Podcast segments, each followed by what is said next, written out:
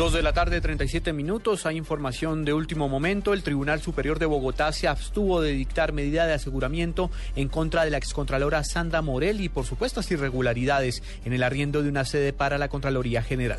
La noticia con Carlos Alberto González.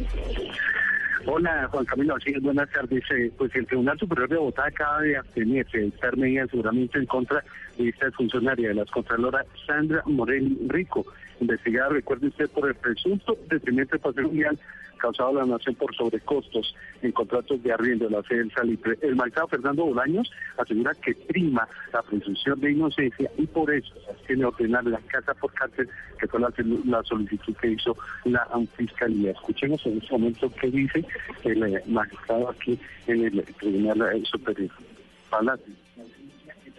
El 11 de septiembre de 2014, la Fiscalía General de la Nación imputó a María Sandra Morelos Rico los presuntos delitos de contratos sin cumplimiento de requisitos legales en concurso homogéneo por cuatro eventos y titulados por apropiación en provecho de un tercero.